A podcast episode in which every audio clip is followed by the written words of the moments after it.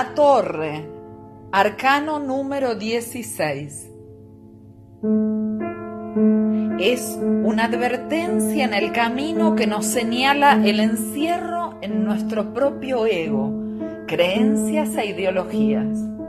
Un rayo rompe la estructura y nos fuerza a salir de donde estamos. Destrucción, liberación, apertura, caída, desequilibrio, confusión, caos, transformación, desborde, ruptura.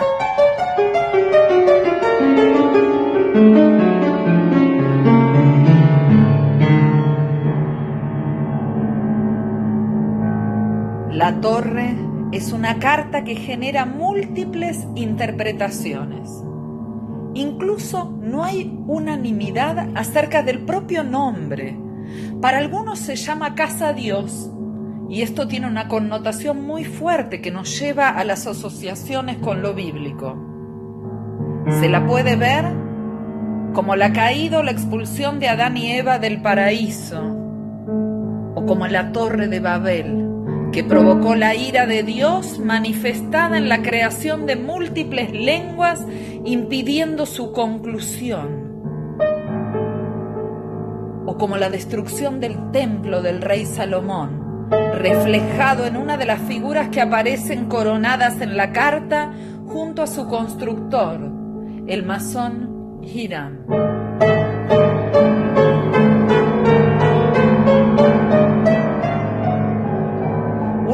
Un joven cae desde lo alto. Otra figura escapa desde abajo. Un rayo flamígero impacta en la torre. Se desprende el techo en forma de corona.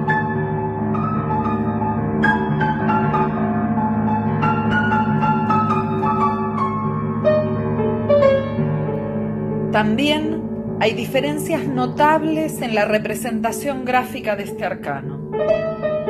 En algunos mazos se trata de dos figuras masculinas, incluso uno aparece coronado, en otros es una pareja y no siempre queda claro si se caen o se escapan.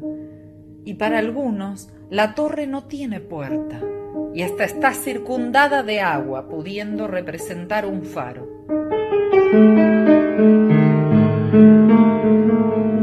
Pero, no obstante las múltiples versiones, en todas se asocia con un quiebre, una ruptura que cae como un rayo.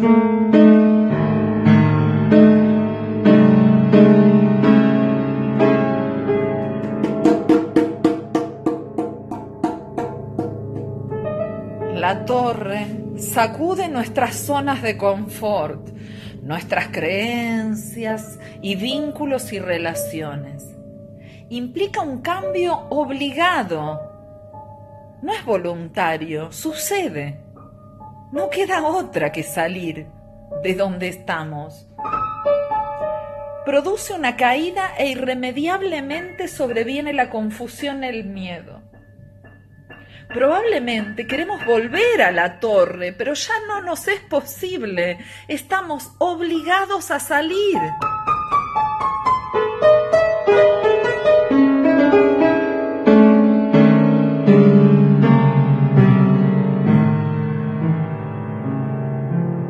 ¿Y qué nos queda?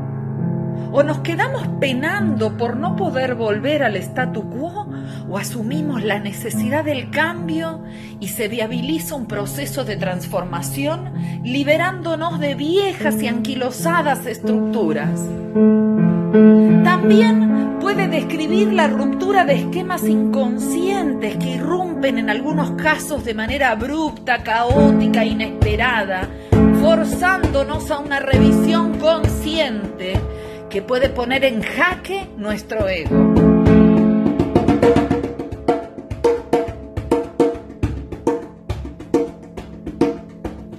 La propia torre es para algunos nuestro mundo interior, nuestro cuerpo o nuestras circunstancias que se ven sacudidas por las aguas del cambio.